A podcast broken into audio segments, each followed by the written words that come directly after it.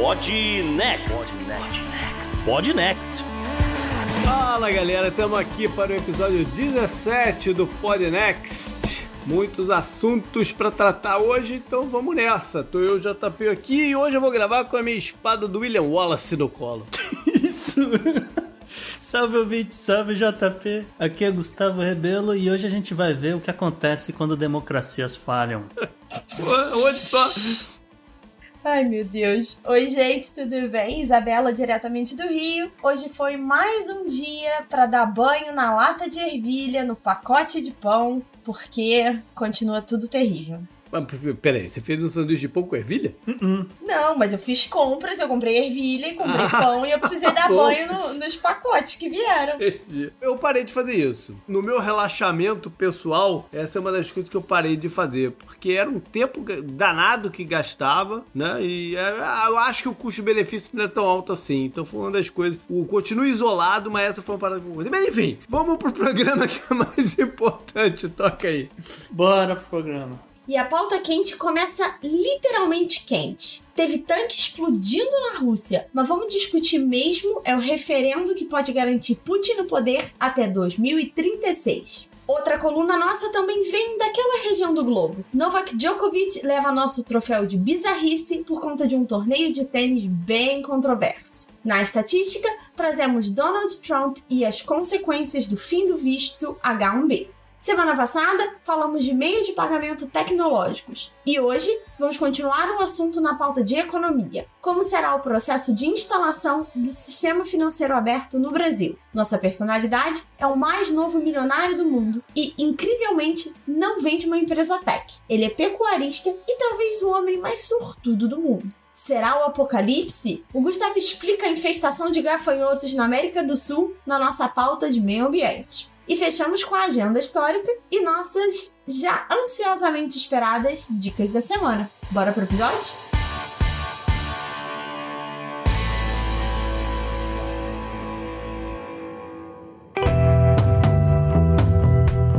Assunto quente da semana. Legal. A gente vai voltar a um assunto hoje que já abordamos bem de leve. Lá no comecinho, lá nos primeiros episódios do Podnext, vamos falar de Rússia, o que está acontecendo por lá em termos políticos e sociais. Antes a gente foi pego meio que de surpresa, esse nem seria a, a, a pauta quente de hoje, mas aí de repente veio o estalo por causa das notícias, das imagens da grande parada militar que teve lá em Moscou, não só em Moscou, teve em várias outras cidades da Rússia, mas a, principal foi a de Moscou, né, onde estava não o Putin o- e alguns outros chefes de estado, o, o Macron e o Xi Jinping iriam participar da de maio, mas a, parada foi postergada por causa do Covid. A Rússia está sendo bastante afetada né, pelo Covid. Os números provavelmente não refletem nem um pentelésimo do que está acontecendo por lá. Eles estão bastante afetados, mas seguir em frente com essa que é uma tradição anual. Não resolveu montar a parada agora, vamos montar uma parada aí do nada. Não, ela acontece todo ano na data de encerramento da Segunda Guerra Mundial, que marca a vitória sobre os nazistas. A gente, a gente mencionou até no programa passado, né, a questão de quando começou a operação e tal, inverno, mas o fato é que o exército russo bateu pesado, né, de frente com os alemães, foi sangrento, calcula-se que, sei lá, em torno de 27 milhões de soviéticos na, na época, né, tenham morrido. É mais ou menos como se pelo menos um membro de cada família tivesse morrido. E a do Putin não passou batida. O irmão do Putin morreu, chamava Victor. Ele morreu no cerco de Leningrado. Então é uma celebração, né, tradicional deles, que eles mostram seu poderio, né? Aí entra aquela outra parte de ostentação militar que é típica de- Propaganda de, política, É, que é típica de governos totalitários, né? E essa demonstração de força, né? Então é algo que vinha, que sempre aconteceu foi postergada, né? Poderia ter sido cancelada esse ano, mas esse ano é um número redondo, né? 75 anos. E aproveitou-se o momento político lá da Rússia. A aprovação do Putin tá baixa pro padrão Putin. Acho que o último cálculo deu 59% de aprovação. É o menor dele desde 1999. Então ajudou um pouquinho lá, porque essa semana, aí sim, relevante, né, pra política, começou-se uma votação né? Tem vários pontos, o Gustavo vai passar por eles aí. O mais é, na boca da gente é a possibilidade de extensão de mais dois mandatos para o Putin, que ficaria então, caso eleito, né? Ficaria então no poder até 2036. Não é só essa a ideia, né,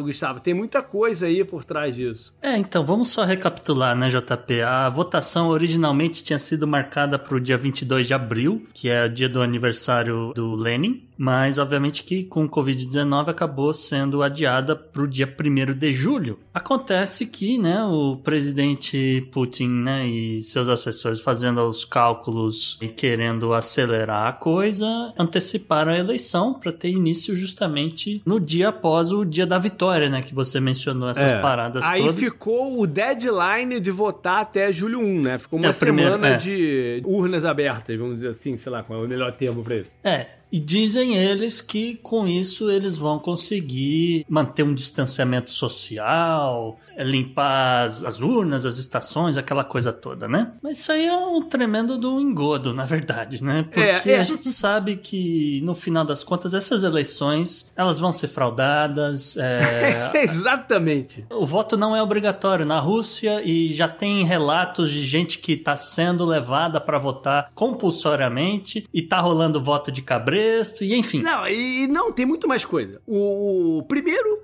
que essa eleição era desnecessária. O parlamento já aprovou e pela Constituição russa não precisava ter essa eleição. Essa eleição é um show-off. O negócio já está aprovado. É passar um recibo de democracia, né? Isso. Exatamente. Aquilo que a gente falou no programa sobre ideias totalitárias, de como o molde atual, esses métodos né, totalitários, eles estão se aproveitando do modelo democrático para validar, para legitimar o que os caras estão fazendo. Então passa por isso aqui também. Tanto é que o partido de oposição mesmo ao Putin, ele não tá fazendo uma campanha contra o pessoal votar no negócio. Eles até estão pedindo pra pessoa não ir, tipo assim, boicotar, porque eles sabem que o resultado já vai, mesmo com a popularidade baixa dele por causa da resposta à pandemia e a crise econômica que tá lá e tal, não vai deixar de ser aprovado o negócio. Uma outra coisa curiosa é que o Partido Comunista, que normalmente apoia tudo que o Putin faz, e da base para o governo também, eles estão contra o negócio. Eles deram uma declaração dizendo que achavam que não devia passar porque o Putin já tem poder demais, né? Eles acharam totalitário demais. é, até eles acharam demais, né? isso, isso não deixa de ser muito curioso. Não, uma frase do. Agora perdi o nome do cara, mas o líder do Partido Comunista na Rússia disse que o Putin hoje, antes desse referendo todo, já tem mais poder do que um faraó, do que um, o Stalin, mais poder poder do que o Kizar, etc. Todo mundo combinado. Para botar em perspectiva, né? Você falou que ele ficaria ao poder até 2036. Se isso realmente se concretizar, ele fica mais tempo no poder que o Stalin, que ficou 26 anos como líder. Eu acho que é mais que a Catherine the Great também. Eu acho que só perderia pro Peter, Peter the Great, Pedro Grande. Sei lá, se ele tem a, o desejo, tipo, de morrer como presidente, igual foi o como é que era o nome dele agora que esqueci que morreu? O Brezhnev, Brezhnev, né? Brezhnev, é... Que morreu como... Diga-se passagem, hoje que a gente tá gravando, o filho do Nikita Khrushchev morreu aqui nos Estados Unidos. Não, é mesmo? É. E aparentemente foi de suicídio. Mas quando se trata de Rússia, nunca se sabe também, né? Aparentemente foi de suicídio. Mas enfim, essa é uma outra curiosidade. Agora, o, o pessoal do Partido Comunista provavelmente está numa daquela também, porque eu não acredito que ele esteja muito preocupado com o totalitarismo, né? Não, é, não tá no DNA deles, né? Eu acredito que é mais um lance daquele tipo assim, pô, quando é que vai chegar nossa vez também, né? Quando é que o cara vai sair e vai dar espaço para outros beliscarem o negócio, né? Porque provavelmente o que o, que o Putin quer com isso tudo, além dessa coisa coisa, né, de grandiosa, de entrar provavelmente é manter o status quo da galera dele, né, Gustavo? Uhum. É, e, e, é justamente foi isso que foi trabalhado, né, JP? Porque você não aprova um pacote desse de medidas fazendo o povo votar a seu favor. Você aprova com fazendo o povo votar naquilo que o povo quer. Então é um pão e circo. Uhum. Bom e velho pão e circo, no qual, entre as medidas populistas que o Putin, seu partido e a galera meio que conjecturou para estar tá fazendo o povo votar a favor deles, né? Então, utilizando um, um slogan, vamos dizer assim, que se tiver semelhança com em algum outro lugar, algum outro país do mundo, é só mera coincidência. Mas ele fala, o slogan era Deus, família e casamento.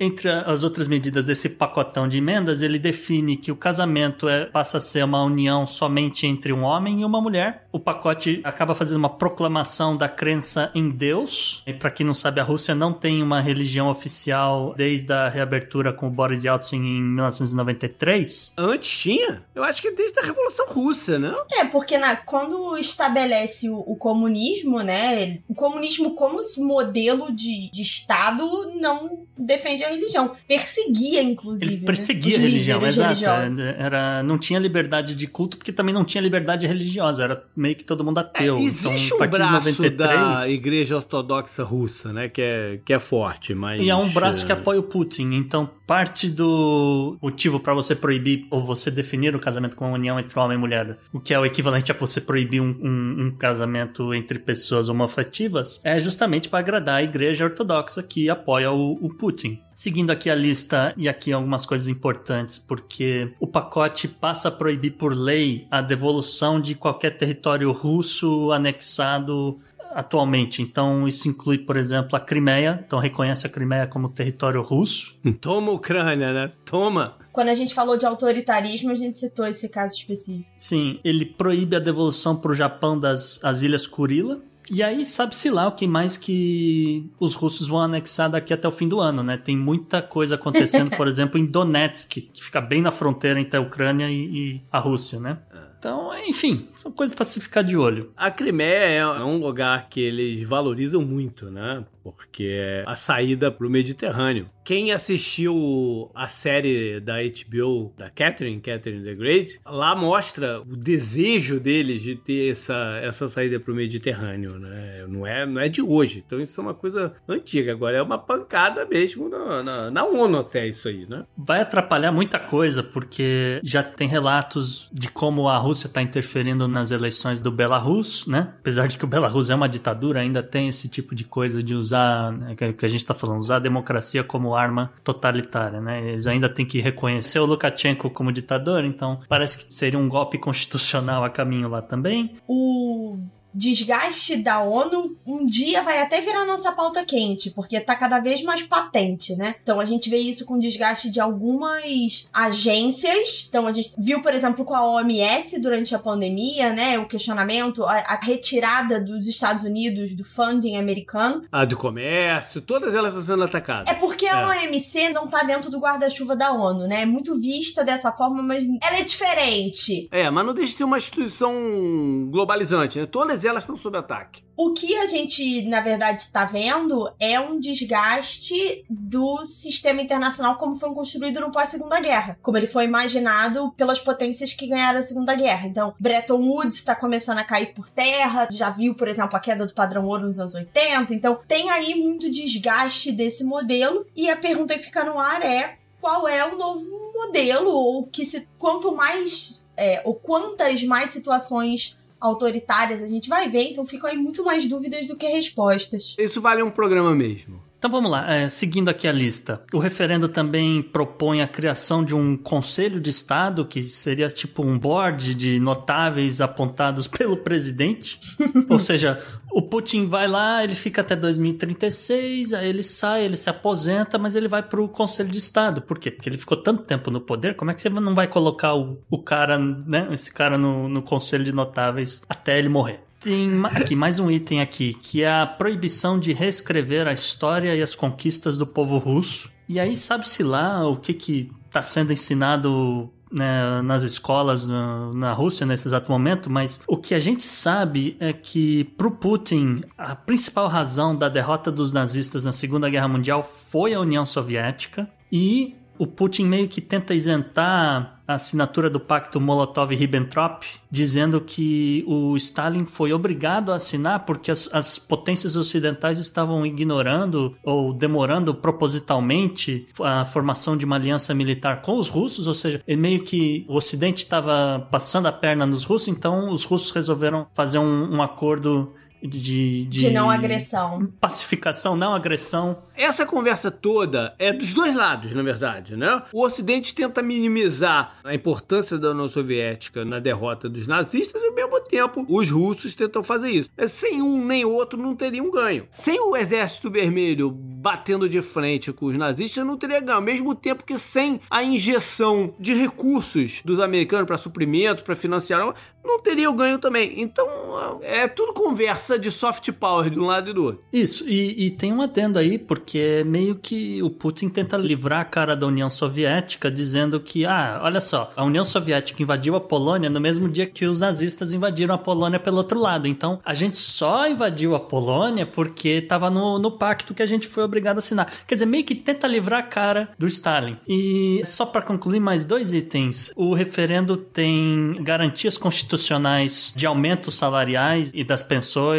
e aposentadorias. Isso é para fazer a galera comparecer na urna. Exatamente. E ao mesmo tempo que também cria garantias constitucionais de poderes ao presidente sobre o judiciário e procuradores. É, e, Ou esse... seja, elimina os três poderes como é parecido, né, em todos os lugares, aquele programa de ideia totalitária que a gente teve, como é parecido o modelo que todo mundo quer seguir, né, de controle do judiciário, de uso da religião e dos valores familiares, né, como para se legitimar também, como sendo uma coisa valorosa, até, e aí ligado ao presente, né, até os caras se recusarem a usar máscara nessa época de pandemia, porque você pega a, a, as imagens do Putin lá na parada, Uhum. E ele tá sem máscara. Não tem ninguém de máscara em volta dele. Esses caras, eles têm um. Por um lado, eles têm a vontade de minimizar o problema, né? O problema não é esse todo que o pessoal tá falando, pra não cair que a resposta deles, a incompetência deles para cuidar da questão da pandemia é evidente, tirar isso de lado. E por outro, mostrar aquela imagem de superpoder, né? De eu sou imune a esse tipo de coisa. Como, como é parecido, né? O Trump não usar, no Brasil não usar usar e. É, enfim. curioso, abrindo um parênteses aqui, essa semana o Bolsonaro foi obrigado pela justiça a usar quando ele sair em público. Na verdade, quem entrou com o pedido foi um advogado da, da Justiça do Distrito Federal falando que o presidente é um cidadão como qualquer outro. Se todo mundo tem que usar máscara, ele também tem. Ele também não tem vindo a público, né? Então tem isso aí, ele não, ainda não foi obrigado, vamos dizer assim, a aparecer, porque ele não tem vindo a público. E aí fecha o ciclo no que o JP tava falando, que a tentativa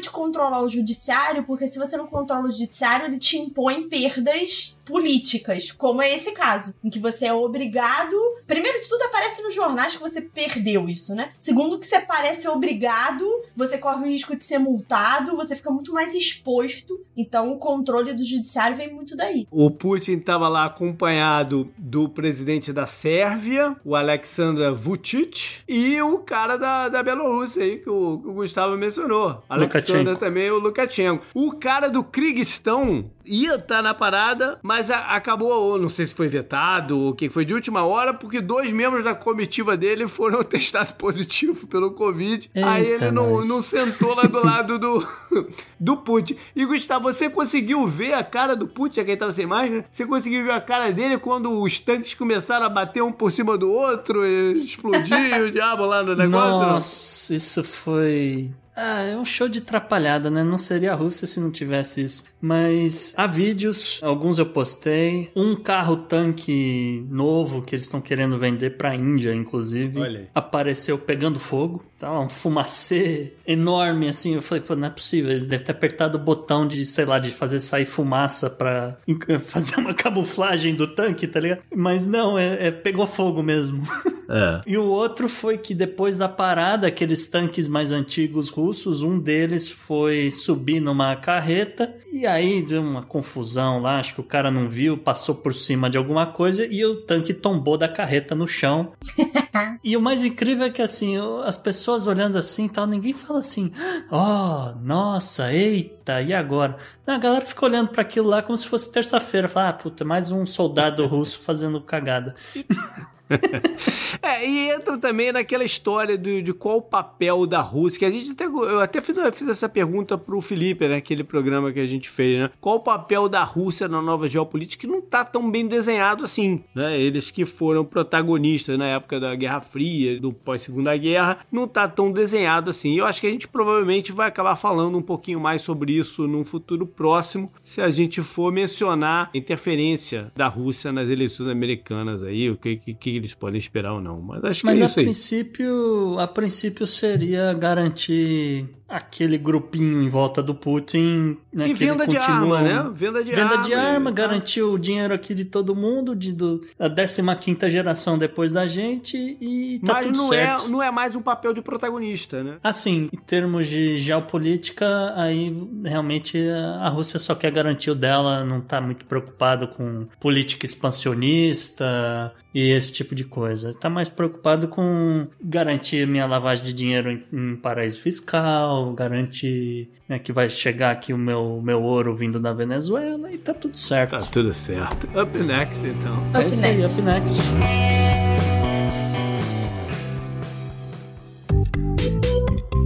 Our enemies are innovative and resourceful, and so are we. They never stop thinking about new ways to harm our country and our people, and neither do we. You can actually see Russia from land here in Alaska.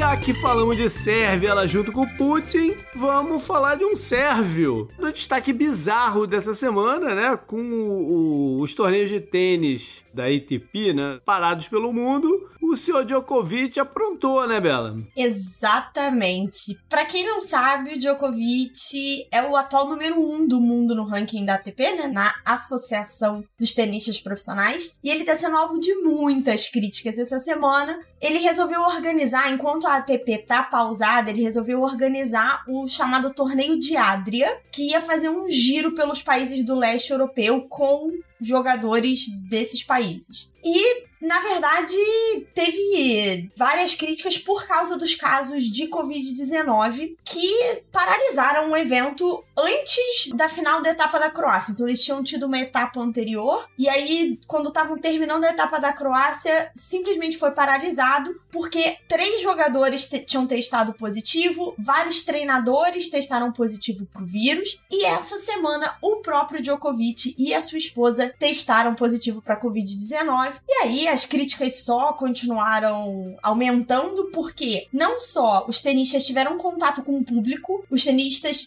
é, organizaram uma festa para celebrar tudo isso. E essa é, semana. É karma que chama, né? É, é karma, karma isso, que né? chama. E para piorar a situação dele, ele tem vindo a público falar, tentar se defender, vira público assim, né, no modo de dizer, e ele só piora a situação. Então, já vieram críticas do Andy Murray essa semana, de treinadores e até mesmo o CEO de Wimbledon já criticou o posicionamento dele. Piora porque o posicionamento dele, eu não escutei qual é o posicionamento, mas provavelmente não é um posicionamento racional, porque ele, mesmo antes de tudo começar, ele já estava em, em manchete por ser declaradamente anti-vacinação. Exatamente. Então ele já é um cara complicado, né? Então.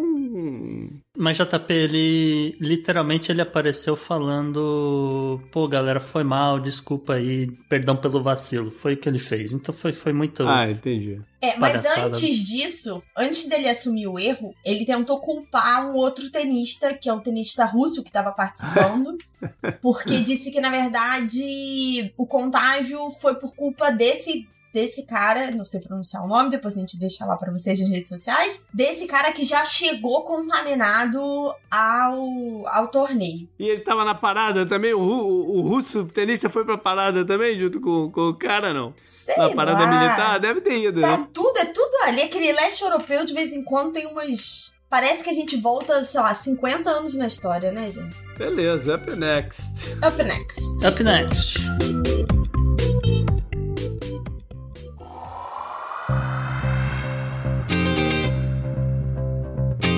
Estatística. Os números A complexos. estatística é uma ferramenta. Está Gustavo, a nossa estatística traz pra pauta um outro presidente com um pouco de tendências autoritárias. De quem a gente tá falando hoje? A nossa estatística hoje, Bisa, vai para o na verdade, a estatística é o, é o número de vistos, mas é, o destaque desse bloco é o presidente Trump. Porque na segunda-feira ele assinou uma ordem executiva que estava suspendendo a reentrada nos Estados Unidos de pessoas com vistos né, de trabalho. Então são, são vistos muito específicos. Né? No caso, o H1B, que é o mais famoso deles, porque esse é um visto que é, é pedido para, vamos dizer, funcionários em geral de, de várias empresas, seja do Vale do Silício, sejam startups, o, o que for. O visto H2B que é utilizado geralmente por funcionários temporários que fazem vários tipos de trabalho, como é, jardinagem ou lavar carro, esse tipo de coisa. O visto J1, que é um visto utilizado para tutores, é, babás, é, esse tipo de, vamos dizer, o termo acho que seria au pair. E, mais importante deles também, é o visto L1, que é um visto que é dado para funcionários de alto escalão de uma empresa, que geralmente quando estão sendo transferidos, né, de, sei lá, a pessoa trabalhava numa multinacional, ele tinha um cargo alto na América do Sul, está sendo transferido para os Estados Unidos, então ele pega esse visto L1, porque agora nos Estados Unidos ele, tá, ele subiu, ele está cobrindo uma área maior, sei lá, vamos dizer, América Latina agora. Todos esses vistos são temporários por natureza, né?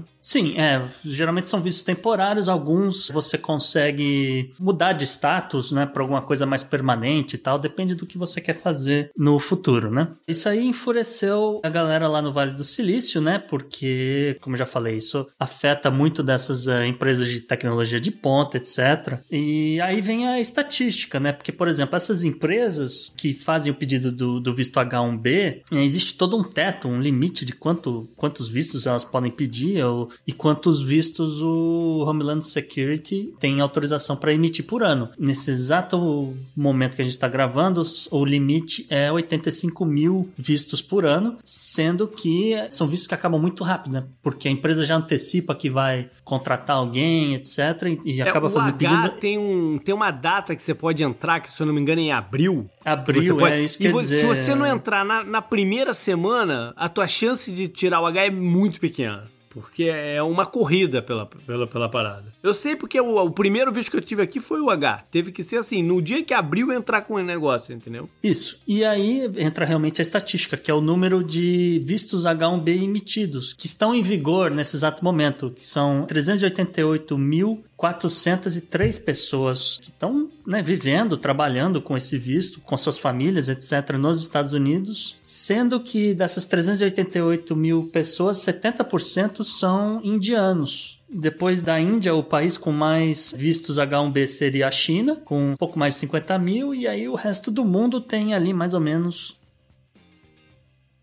é, um dia, um dia eu tive nessa estatística aí. Mas olha só, o, eu tenho algumas considerações para fazer disso tudo aqui. Primeiro que não deixa também de ser da, da, decisão que foi firmada não ser ser um show off para a base eleitoreira do Trump, né? Porque de fato os vistos esse ano não estavam sendo emitidos, porque um dos pontos para o visto chegar na mão da pessoa são algumas entrevistas no consulado, porque esse tipo de visto você tem que pedir você estando no seu país. Você não pode pedir estando aqui, você tem que estar no seu país. E você precisa de algumas visitas consulares para sacramentar ele. E os consulados estão fechados por causa do Covid. Então já não estava sendo emitido os vistos. Então ela é um show-off para a base eleitoral pensando né, em, nas eleições de novembro. É, a desculpa do presidente Trump era que isso vai fazer com que os Estados Unidos gerem 550 mil empregos. Que é outra colocação que eu fazia, que também é caô. Porque essa galera não tem essa mão de obra aqui. Especializada, que é o grande detalhe. Exatamente. O Gustavo falou aí da parte de tecnologia, né? Que é, um, é o maior percentual, né? Mas provavelmente o segundo maior percentual é na área médica. Os Estados Unidos têm um tremendo déficit de médico, não está formando novos médicos quase. Então estão todos vindos da Índia mesmo. Por isso que tá, a Índia está com esse 70%. Boa parte disso aí é médico que vem para cá. E aí no meio da pandemia você vai limitar também a vinda de mais médicos médico pra cá. E a outra coisa que eu queria. As outras coisas, tem mais coisa aqui pra falar, caramba, olha só. O, uma delas é o seguinte: eu desconfio que, de certa forma, isso seja também um certo payback às empresas de tech, né? Claramente posicionando anti-Trump para as eleições. Quem mais tirou visto H no ano passado foi a Amazon, né? O Jeff Bezos é dono do Washington Post, que é o jornal que mais bate no Trump, né? Então tem várias camadas, né, dentro de uma, de uma certa E a outra consideração que eu queria fazer é porque essa galera, de, especialmente de tecnologia, provavelmente se não vier para cá, vai para outro lugar. Essas cabeças lá da Índia não vão ficar lá, eles vão para outro lugar. Alguém vai se dar bem nessa, seja o Canadá, não sei quem é, alguém vai se dar bem nessa. A própria China já A própria China, porque quer dizer, a China mas... tem seus problemas com a Índia também, mas pode ser até a China precisa de gente e eu não me espantaria nada se algumas dessas empresas de tecnologias aqui dentro dos Estados Unidos também saiam daqui, né? Porque, pô, vá para um lugar que ele vai ter mais estabilidade política. As startups acredito que sim, né? A Amazon, a Apple, essas gigantes não vão largar o filé, mas startups sim, porque você tem, ah, a gente está desenvolvendo um app aqui para fazer monitoramento de Covid-19. Ah, não tenho mão de obra aqui, não tenho a galera para trabalhar para mim, então eu vou ali para Vancouver. Pronto, é, vou ali para o Canadá. Olha, Tá e no visto L, quem pode ser afetado sério nisso aí, uma das maiores empresas do mundo que muita gente não conhece, que é a Tata, a, a indiana, que produz de parafuso a míssil nuclear. A Tata é dona de tudo, quase na, na Índia, e tem um braço aqui dentro dos Estados Unidos enorme, é dona de várias, inclusive, quer ver uma que você conhece? A Land Rover. Quem é dona da Land Rover é a, é a Tata. E eles uhum. se importam executivos e funcionários da Índia para cá. Então, é, essa é uma que pode ser afetada pela negação do, do, do L, né? É, a L1 ela afeta muito a hierarquia de várias empresas, inclusive presentes no Brasil, seja de fabricação de tratores a venda de sementes. Ou a galera de petróleo, né? É, o Fortune 500 inteiro. Não tem essa. É. E aí é, a gente tem o posicionamento de, inclusive, de senadores republicanos que mandaram carta para o presidente, incluindo o, o Lindsey Graham, que tem uma influência muito grande no Senado, assinando e falando: olha, acho que você deveria reconsiderar essa sua posição, porque você está dando tiro no seu próprio pé. Mas, é, eu não sei também quem é que tá financiando esses caras para falarem isso pro Trump, né? A gente tem que ser, ter sempre um pé atrás com todo mundo hoje em dia. É. Up next. Up, Up next. next.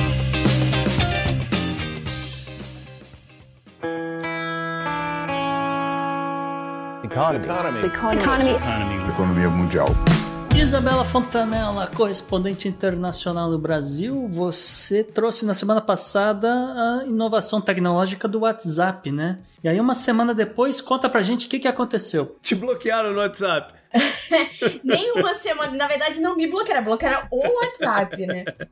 Não deu nem uma semana da informação de que havia um meio de pagamento P2P, né? No, no WhatsApp. Tanto o Banco Central quanto o CAD, que é o Conselho Administrativo de Defesa Econômica, bloquearam, suspenderam o lançamento desse produto, os dois indicando temores em relação à competição do mercado. Principalmente porque esse projeto contava com players muito grandes como a Visa, Mastercard, a Cielo, que é a maior player do mercado de adquirência, que mercado de adquirência é um nome bonito para maquininhas de pagamento com cartão de crédito. Deixa eu te contar, mais uma vez essas empresas perderam a oportunidade de patrocinar aqui o nosso programa, hein, cara? Pois é, várias, várias. E principalmente o WhatsApp. A grande preocupação deles é que a base de clientes do WhatsApp já é muito grande, então instituir esse meio de pagamento meio que monopolizava o mercado. E outra coisa que saiu, né, é porque em novembro o Banco Central já vai lançar o Pix, que é a ideia do pagamento instantâneo dentro do sistema de Open Banking, que começa a ser implementado no Brasil no segundo semestre desse ano. E aí, essa semana, essa questão do Open Banking veio super à tona, porque apareceu na questão do Pix, e ontem, a gente tá gravando na quinta, ontem, quarta-feira, o Banco Central soltou documentação sobre isso. Então, vim falar um pouquinho sobre esse assunto, tá? O Open Banking é parte da agenda BC hashtag. Então, é uma modernização da, da agenda do Banco Central, que tem como objetivo inclusão, competitividade, transparência e educação no sistema financeiro. E já vem lançando há alguns anos a ideia desse sistema aberto, um sistema financeiro aberto que vai ser implementado em quatro fases. A fase 1, que começa no segundo semestre desse ano, obriga todas as instituições financeiras a disponibilizarem de forma clara os dados e preços de todos os produtos e serviços que eles têm nas suas plataformas, o que, como consequência, ajuda consumidores e consultores pessoais de finanças, como eu, a selecionar os melhores produtos que tem no mercado, né? Porque, assim, hoje é um caos encontrar o preço e a disponibilidade, por exemplo, dos grandes bancos. É muito difícil ter acesso a essas informações. Na fase 2, eles começam a ativar a plataforma conjunta e as instituições começam a incluir os dados cadastrais dos clientes, mas esse é um passo mais é, estratégico, vamos dizer assim, porque ele prepara para a fase 3, que é quando as coisas realmente começam a ficar legais. Nessa fase 3, as instituições têm que colocar os dados transacionais do cliente. Então, por exemplo, histórico de informação, se é um cliente que paga as contas em dia, se tem empréstimo, esse tipo de coisa. E o cliente que é munido da lei de proteção de dados é o dono da sua própria informação e compartilha ela com as instituições que ele quiser. Com isso, você acaba tendo uma maior competição, uma expectativa da diminuição do spread bancário e, obviamente, uma queda no preço dos produtos. Então mexe com o lucro dos bancos, né? Exatamente. Mas eu acho que isso fica muito claro, Gustavo, na fase 4, tá? Por quê? Nessa fase, todos os serviços financeiros de todas as instituições têm que estar conectados à plataforma para que o cliente possa fazer tudo num único lugar. E com isso ele consegue enxergar todo o ambiente bancário dentro da plataforma. Então, os bancos grandes que hoje se valem de uma grande rede de agências, se valem do desconhecimento, desse, desse monte de taxa, da dificuldade de você trocar de banco, né? A gente chama de fricção eles criam muita fricção para você deixar de ser cliente, isso vai acabar. Então, realmente começa a mexer sério com os bancos, mas a gente tem que ver porque o sistema de open banking ele é autorregulado. Então, um, essa informação né, que eu dei que saiu ontem é, estabelece os três níveis do, do open bank, os três níveis da estrutura de governança do open bank, e o mais alto deles, que é o estratégico, é um comitê deliberativo com os membros das entidades que representam as instituições financeiras. Então, coincidência.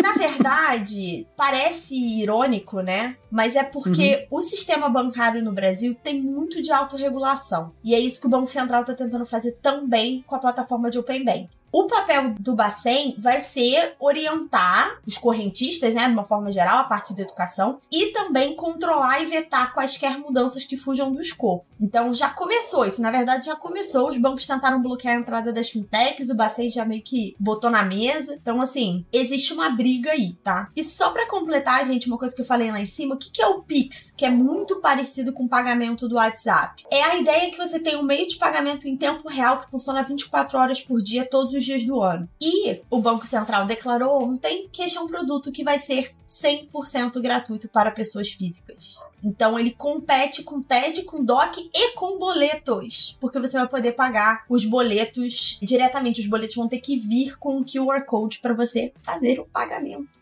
É, duas coisinhas. Eles vetarem o negócio lá do, do WhatsApp aqui não pode parecer um certo conflito de interesse, né? Porque eles querem botar o, o deles primeiro para funcionar. Não, não, Exatamente. Só que a, a resposta do WhatsApp hum, acho que já deixou claro que existe um pouco mais do que só esse bloqueio por conflito de interesse. Porque o WhatsApp disse que ele pretende continuar com o serviço dele dentro do Pix. Então, que ele vai é, adaptar porque o Pix, na verdade, vai ser como se fosse uma extensão. Ele vai plugar nos apps dos bancos, ele pode plugar em qualquer app, na verdade. Por essa declaração do WhatsApp, parece que tem um pouco mais aí do que só tô bloqueando um produto que vai ser competitivo, sabe? Eventualmente, o que o WhatsApp vai querer fazer, inclusive né, trazendo o Pix para dentro da plataforma deles, é você conseguir fazer remessa de dinheiro pro exterior, né? Ou pagamento de alguma coisa no exterior. Esse sistema é só Brasil.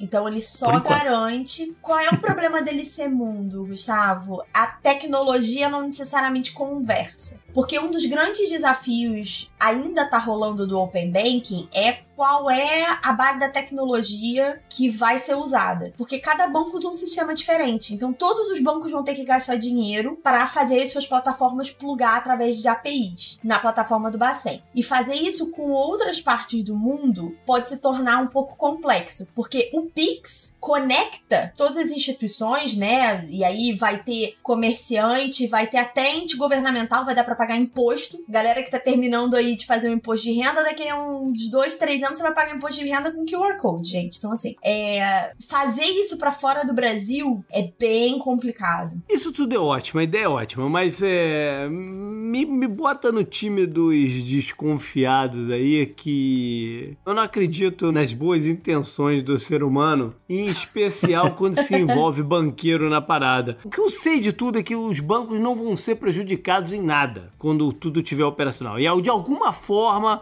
eles vão conseguir né, ter seus privilégios garantidos de alguma forma. Então, por mais que o Banco Central esteja colocando esses argumentos colocando o, o, a proteção ao consumidor na frente, quando isso tudo estiver pronto, a gente vai entender melhor o que, que vai acontecer.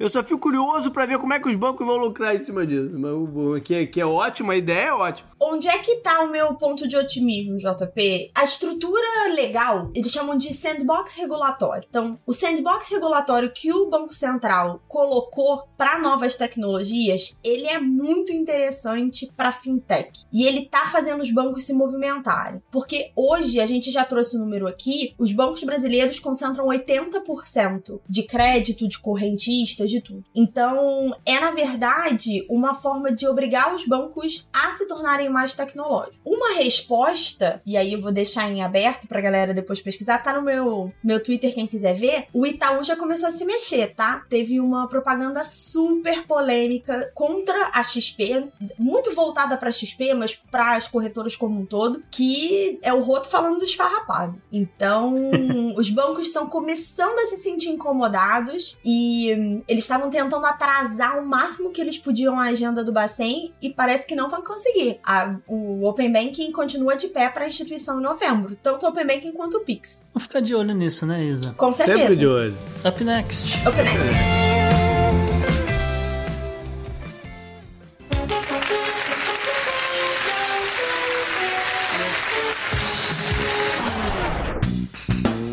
Personalidade de hoje não é ninguém conhecido, né? Mas não deixa de ser uma história curiosa, né, Gustavo? Isso, JP. Essa semana tá um pouco devagar algumas coisas e eu resolvi que podia ser um destaque interessante, uma, contar uma história diferente para as pessoas, né? Eis que o senhor Saniniu Lezer ou Lezer deve ser, porque é pronúncia francesa. Ele tem 52 anos e ele tem quatro esposas e 30 filhos. Olha que beleza. Não é uma boa ideia, gente.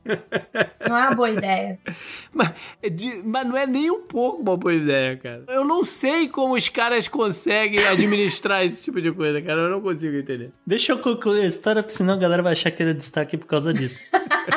ele é da Tanzânia e é bom dizer que a poligamia é liberada na Tanzânia como uma forma de reduzir a prostituição infantil, tá? Caraca, que historinha, cara! Não, sabe o que, que isso quer dizer? Que reduz a prostituição infantil, mas aumenta o casamento infantil. Adiantou nada, galera. Adiantou nada. Pois bem, o senhor Sunny New, ele é um pecuarista, ele tem um rebanho com duas mil cabeças. Só melhora. É. Caramba, eu tô tentando já.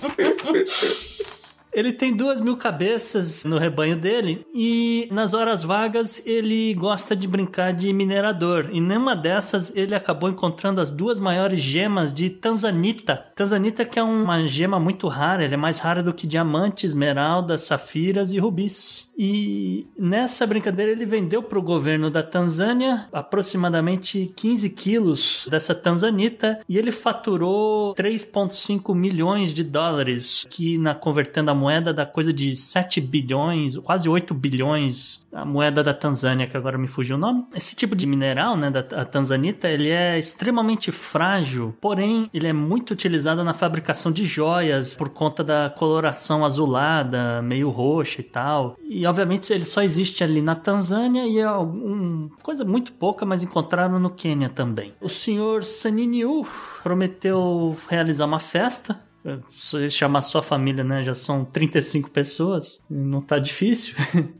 Mas ele prometeu construir uma escola e ele prometeu também construir um shopping com o dinheiro adquirido. Bom, o, o valor é um bom valor, óbvio, né? 3 milhões e meio de dólares, ninguém, ninguém tá dispensando. Mas não chega a ser um valor para deixar o cara, né? Ele não vai se aposentar. Bom, não, vai, vai, vai se aposentar, que talvez ele se aposente, se sim. Mas, mas eu é... digo, eu, quando você falou que, que ele vendeu pro governo, não sei o que, eu já tava pensando em cifras malucas, assim, na cabeça, né? Isso é, é, é menos que uma loteria. Ele claramente não sabe o quanto vale, né? É, pois é. é. Isso que eu ia falar. Provavelmente ele vendeu muito abaixo do valor Sim. de mercado o negócio, né? Vai torrar um terço na festa, ok? E o outro ele vai dar de presente para as mulheres todas mais um terço. E, sei lá. É a escola aí que ele vai fazer, o que? É público ou privada? É privada, né? Não tem nada a ver com o governo. e vai botar umas lojinhas lá e vai continuar criando os, os boizinhos dele lá. É, tá certo. Acontece que é o seguinte, né, já também aquela coisa do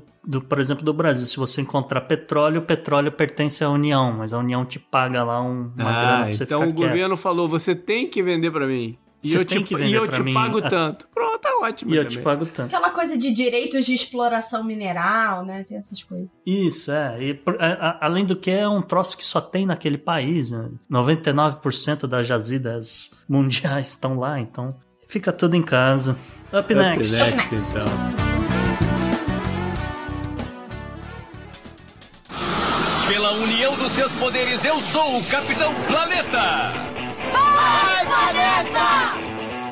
Gustavo, as pessoas estão muito preocupadas que o apocalipse está chegando. Por favor, acalme os nervos da galera. Explica o que, que é esse monte de gafanhoto tá fazendo por aí. Não, as pessoas têm motivo para estar tá preocupadas sim, mas é, vamos, vamos devagar aqui Não foi isso que eu pedi, coisa... Gustavo. Eu pedi para acalmar.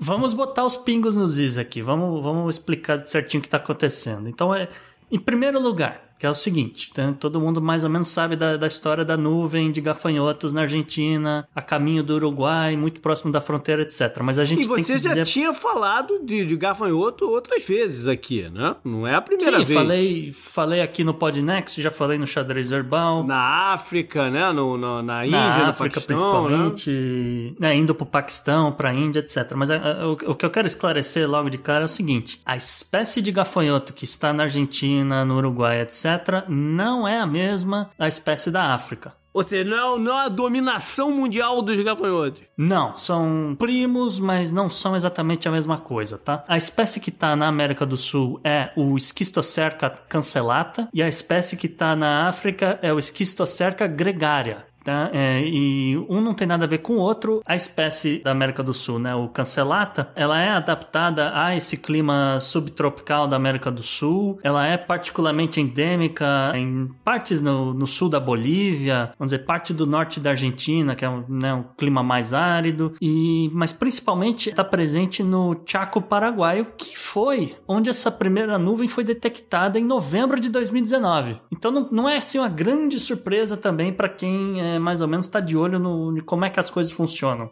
Né, na, na, América do Sul. Mais ou menos por fevereiro de 2020 apareceram alguns alertas no, no, Mato Grosso do Sul por conta da proximidade com o Chaco. Tá tudo ali, né? A galera meio que tá de olho e sabendo o que, que tá acontecendo. Agora, tem que explicar que uma explosão dessa população de gafanhoto não, não deixa de ser preocupante, como eu disse. Por quê? Porque essa, esses gafanhotos eles conseguem percorrer até 100 km por dia. Há relatos da presença delas desde o século XIX e registros né, de danos que eles causaram em plantações, principalmente de arroz no Rio Grande do Sul, nas décadas de 30 e década de 40. Né? Particularmente em 1933, esses gafanhotos chegaram a destruir 2 milhões de toneladas de cereais e outras outras culturas anuais. Né? Como a gente já falou e não custa nada lembrar, por que, que ocorre essa explosão de, da população de gafanhotos? Isso ocorre por conta de uma combinação de mudanças climáticas, mudanças do regime de chuva, mudanças do regime de ventos. Isso não importa se é na América do Sul ou se é na África, mas a gente explicou que isso acaba afetando a serotonina no cérebro do gafanhoto, que de repente resolve se reproduzir adoidado,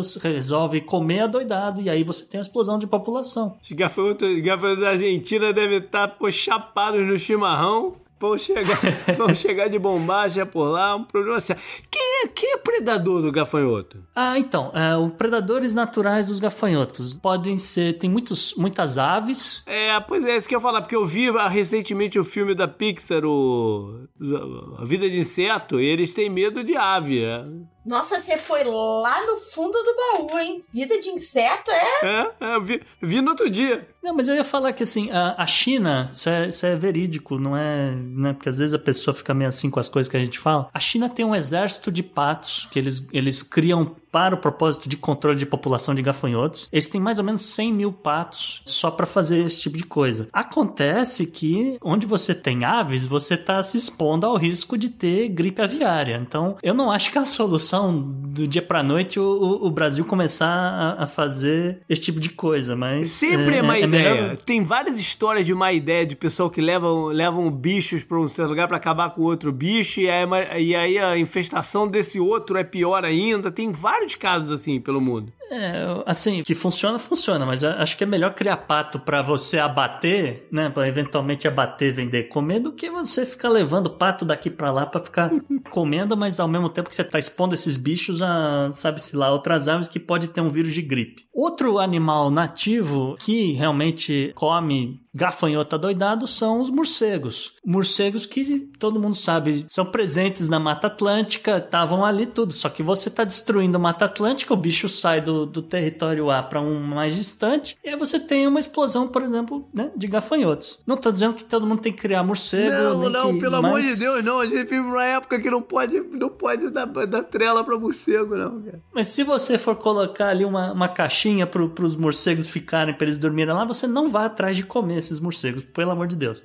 Seguindo aqui a história, preocupa o quanto que realmente deveria se preocupar. Eu acho que a galera que tá plantando milho agora na safrinha, eu acho que não precisa ficar tão preocupada, porque como a gente falou, não está exatamente presente no Brasil. Eu ficaria mais preocupado com o próximo plantio, que é o plantio de primavera ali por volta do fim de agosto, começo de setembro, de seja de soja, seja de milho, apesar de que geralmente esses cereais eles são transgênicos, né? E eles têm, por exemplo, a proteína BT, proteína que ela de fato ela auxilia a eliminar a praga. A questão é que o gafanhoto ele precisa comer um pouco da planta para estar tá ingerindo essa proteína. E quando você tem uma explosão de população, vamos dizer com 1.5 trilhões desses gafanhotos, que é o que está acontecendo na África, ou que seja alguns bilhões, que é o que você tem hoje no Uruguai, você tem bilhões de gafanhotos comendo 200 vezes o peso dele antes de morrer, né? Então é, vai gerar perda para alguém, infelizmente. E por isso que convém você ter um, um monitoramento, um,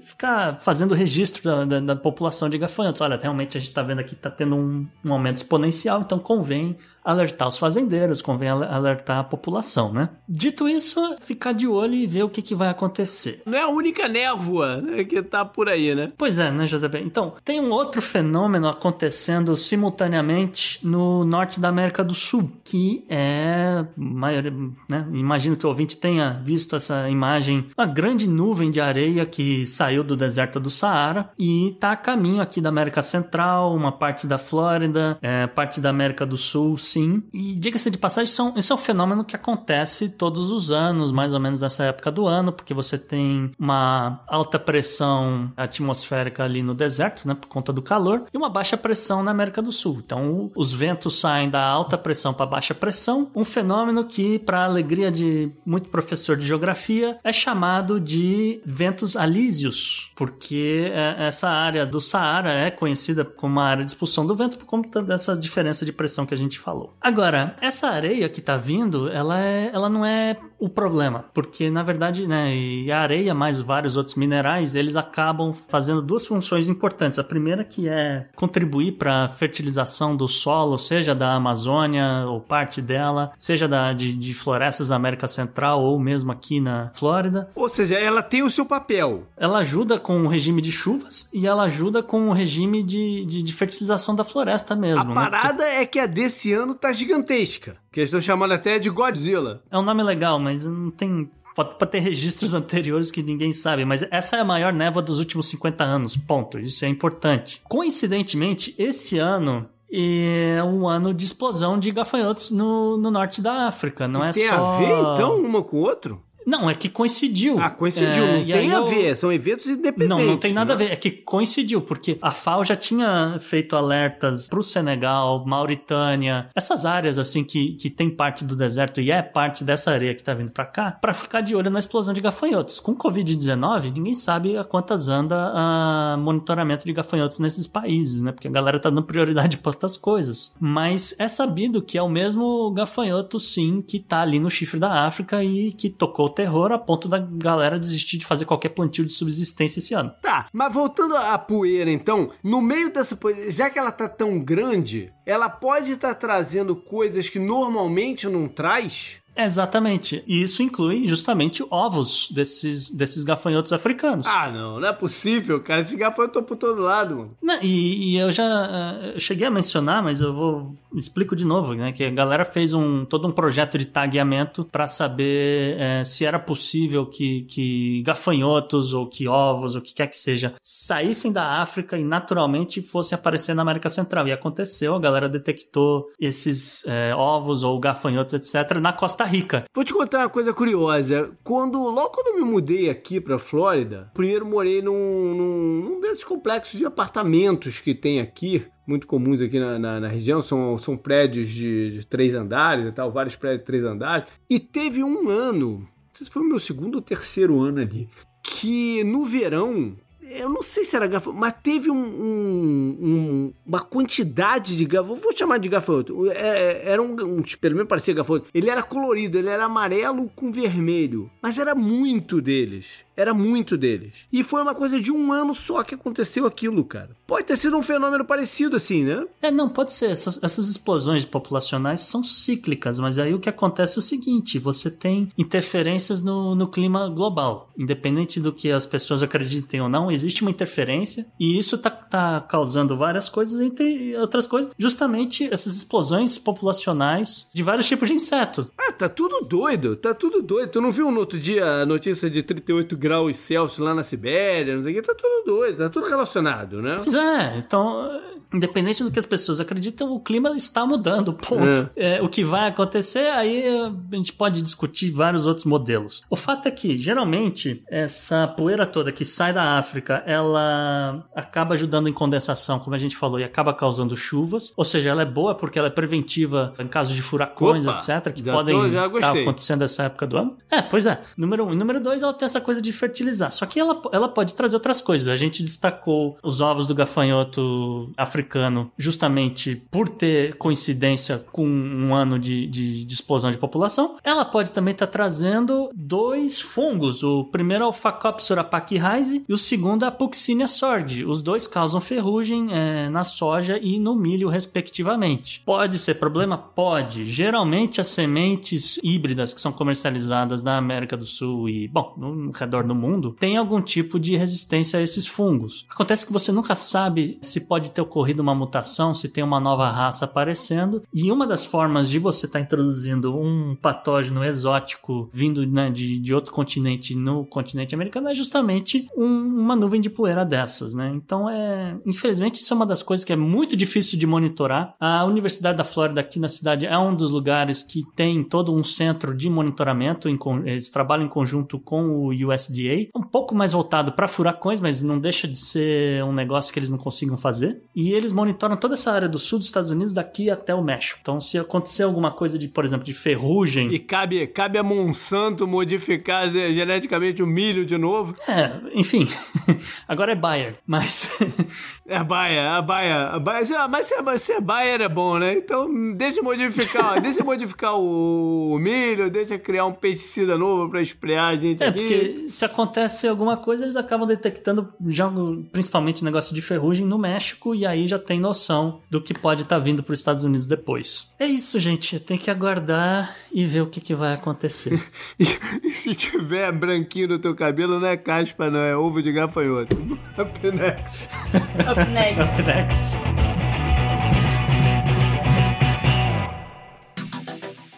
Anote no seu calendário. JP, vamos lá com a nossa querida agenda histórica para esse final de junho, começo de julho. Muita coisa importante aconteceu por essa época, né? Muita coisa também reabrindo, né? Vale a pena aqui fazer uma menção aqui que a Torre Eiffel lá em Paris reabriu para visitação. Ela estava fechada por causa do Covid e foi o maior período que ela ficou fechada desde a Segunda Guerra Mundial. Na parte do passado, o primeiro item que eu quero trazer foi em junho 28 de 1969, que marcou o início das revoltas conhecidas como Stonewall em Nova York. Stonewall era uma casa noturna que a polícia nesse dia foi lá para fechar a casa noturna. Era uma casa noturna voltada para o público gay. A princípio, eles não tinham licença para vender bebida alcoólica lá dentro, e esse é o, o motivo, né, da polícia chegar lá. Mas acabou que se tornou uma grande confusão, grande pancadaria para todo lado, porque o pessoal já estava cansado de outros, né, lugares de perseguição, né? de outros lugares estarem acontecendo assim mesmo. Dizer mais línguas também, que é, foi tudo uma questão de. Não, o que motivou a ideia da polícia lá foi tudo uma questão de dinheiro para cá e para lá. A polícia não estava recebendo a parte dele de algumas subornos que estava acontecendo. Parece que tinha, no meio das coisas, tinha. No meio da parada, estava acontecendo algumas chantagens envolvendo o nome de frequentadores, enfim, era uma confusão. Mas o, o fato é que os frequentadores, né, alguns deles estavam sendo levados presos e na época você está sendo levado preso, você está sendo exposto como gay. Os caras estavam ali escondidos, basicamente, né? Não, era uma época que você facilmente se anunciava gay e, e, tinha uma vida normal assim. Então as pessoas ficaram revoltadas pelo, pelo acúmulo de opressão, ao mesmo tempo estavam com medo né, de, de, de, de, serem presas e bateram de frente com a polícia e a parada tomou grandes proporções, ao mesmo tempo que foi um marco histórico importante de se criar movimentos de defesa dos direitos do LGBT. É, inclusive, no ano seguinte foi o ano que começou a ter a, a parada gay de Nova York. Ou seja, várias das coisas conquistadas num uhum. futuro uhum. próximo você pode relacionar com essas revoltas aí, o que o pessoal brigou por elas. E vale também dizer que em 2019 a polícia de Nova York fez um meia-culpa e se desculpou pelo, pelo acontecido em 69, né? É, é dizendo que realmente é, tinha uma motivação de preconceito e tudo mais e pediu desculpas oficiais. Não, eu ia falar que assim, fim da década de 60, começo da década de 70 é justamente o início de um movimento de né, contra os hippies, etc., e, e, uma ascensão que vai. É, uma ascensão do, do, do, Partido Republicano que vai combinar com a eleição do nosso Richard Nixon. Que era outro que tinha algumas ideias erradas aí na cabeça. Mas enfim, é, também dia 28 de junho de 1914 foi o dia que assassinaram o Duque Ferdinand da Áustria, que era herdeiro do trono uh, austro-húngaro. E esse evento é correlacionado com o início da Primeira Guerra Mundial, também conhecida como a Guerra dos Primos. Foi o primeiro dominó que alguém deu um peteleco, né? Alguém botou todos os dominóis ali montadinhos e deram peteleco e aí virou bagunça. Pois é, porque aí começaram pressões de um lado e do outro e várias das alianças assinadas foram cobradas. E aí teve o choque. Né? E aí teve choque e iniciou a, a Primeira Guerra Mundial. Uh, em junho 30 de 1974, a gente falou de Rússia hoje, então tem uma história curiosa aqui que foi o dia que o famoso bailarino, né, coreógrafo, artista, Mikhail Baryshnikov, pessoal da minha geração conhece muito, né, esse nome e tal, é, ele escapou da, da KGB durante uma apresentação da companhia dele em, no Canadá, em Toronto. E a história é muito interessante, porque foi planejado isso, né? Não foi que ele saiu correndo que nem um maluco lá pela rua, não. Foi planejado. Ele de fato correu a, do teatro até um carro que estava esperando ele. Tudo foi, foi planejado, só que o, a multidão que estava ali esperando, né, a passagem dele pro, pro, pro ônibus que ia levar pro hotel, então não sei o quê, viu ele, ele, ele saindo do negócio correndo e o pessoal foi atrás dele, numa de pegar, pegar autógrafo mesmo. Então ele tava correndo rumo à liberdade, vamos dizer assim, e uma multidão correndo atrás dele. E ele disse que estava desesperado, né? Porque com muito medo, porque os caras da KGB tinham tinha gente destacada ali para justamente evitar que coisas desse tipo acontecesse. Mas deu certo, ele acabou ganhando asilo é, político no Canadá e nos Estados Unidos. Julho 1 de 1997, né? A gente fez um programa recente aí sobre Hong Kong. Foi o dia que se oficializou o retorno para a China, né? para o controle da, da China e o início daquele política né? de, de dois, dois sistemas, um país de dois sistemas, enfim, tudo, tudo isso aí foi oficializado né? em julho 1. E a gente explicou no programa lá. Número como... 12 ou 13? Eu sempre Tre... esqueço os números. 13. 13. Isso aí, no episódio 13, exatamente. Junto, né? É, Tucano tava junto. Exatamente. Também no dia 1 de julho de 1979, né, a gente tem falado muito de totalitarismo, de totalitários e, e também, por outro lado, de liberdade. A Sony lança o seu primeiro Walkman. E isso é marcante, porque o Walkman foi uma libertação individual. Né? As pessoas podiam botar a fita cassete no, no na, na, cintura e ouvir o que quisesse, né? com o fone do ouvido. É, é, é um marco da liberdade individual, o, o Walkman. Isabela, você faz a ideia do que seja um Walkman? Eu sei o que é um Walkman. Eu tinha um. assim, super entreguei a idade agora. Eu, quando comecei a ser adolescente, que aí eu tinha essa coisa de ouvir a própria música, foi quando saiu o Discman. Então, o único Walkman que eu tive na vida era um vermelho com botões coloridos e que tocava musiquinhas da Disney, porque eu recebia livrinhos e musiquinhas da Disney. e eu vou fazer uma revelação bombástica. Eu ganhei um Walkman, eu era mole bem moleque, cara. Eu ganhei um Walkman e ganhei junto com o Walkman uma fita dos menudos. Nossa! eu escutava os menudos no, no Walkman. É bom, bombástica essa revelação. Não se reprima, que, não se é, reprima. Um cara oh! como eu, sempre, sempre relacionado ao rock and roll, então, não sei o quê, o meu Walkman veio junto com uma fita do menudo. JP, você que introduziu menudos pro, pro Azaghal. Quem sabe, né? Quem sabe.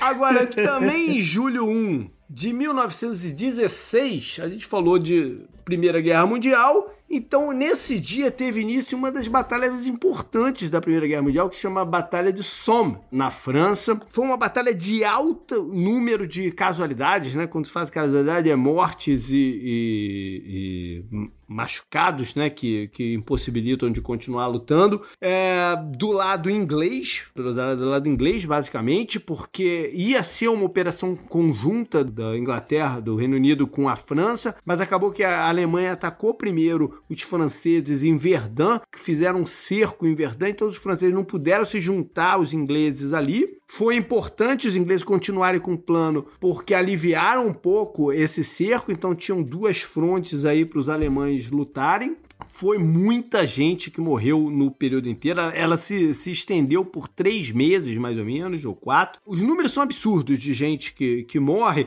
E para quase nada, porque o ganho total de, de, territorial dos ingleses nisso daí foi, sei lá, de 30 quilômetros de, de, de, terra que avançaram em, em quatro meses. Então foi a, foi a primeira vez que se sacou que essa ia ser uma guerra diferente do que estava sendo acostumado, que o que eles apelidaram né, de, de attrition, guerra de attrition, né? aquela coisa de, de cercas, arame farpado e trincheiras de um lado para o outro. Os ingleses acharam que iam se dar bem muito rápido porque eles bombardearam com uma carga pesada de munição, é, bombardeios em cima do, do, dos alemães, mas que surtiram muito pouco efeito. Então, e também marcou a primeira vez que se usou tanques na, na, na guerra. E, mas os tanques também não foram lá muito efetivos porque eram poucos e meio que descoordenado o uso deles e tal. Mas teve vários itens importantes aí dessa batalha para o que vinha a ser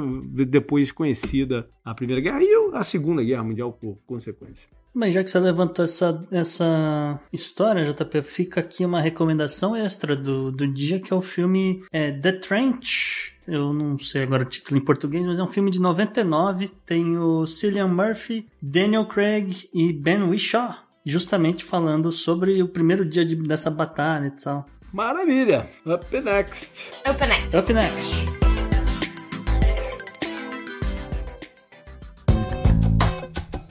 Esse eu recomendo para você.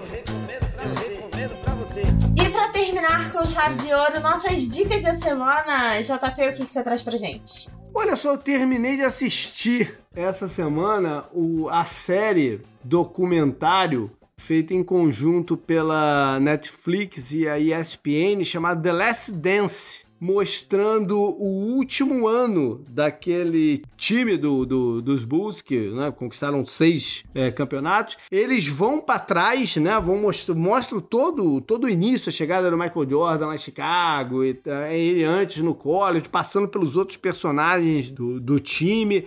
É muito bacana para mim, né, que acompanhou, eu tenho memórias assim de jogos daquele, da, daquela época, de onde eu tava, de onde eu assisti. Foi um lance nostálgico também muito interessante teve informações novas bacanas, teve, teve uma, um, algumas pataquadas também, com né, a história da pizza lá, quem viu sabe. Enfim, teve história interessante, uma que eu não sabia, por exemplo, que o pai do Steve Kerr foi o cabeça da universidade americana em Beirute, foi assassinado lá em, em, em Beirute por extremistas. Então tem coisas muito interessantes, inclusive pelo lado de que tentaram dar uma humanizada no, no Michael Jordan, mas pelo menos para mim não surtiu efeito. O Michael Jordan, para mim, é um cara que não, não é um ser humano normal. Não, não adianta tentar humanizar um cara que não é um ser humano normal. E para mim isso fica muito claro no, durante o, o, o, negócio todo. Tem a parte interessante que é a parte política, né? É, que ele nunca se envolveu com defesas de direito racial e tal. Inclusive, tem um episódio sobre isso, com o depoimento do, do Barack Obama. É muito boa a série, muito boa, vale a pena aí ver o The Last Dance. Gustavo, tá com uma inspiração retrô. Esse, esse episódio tá super retrô hoje, né?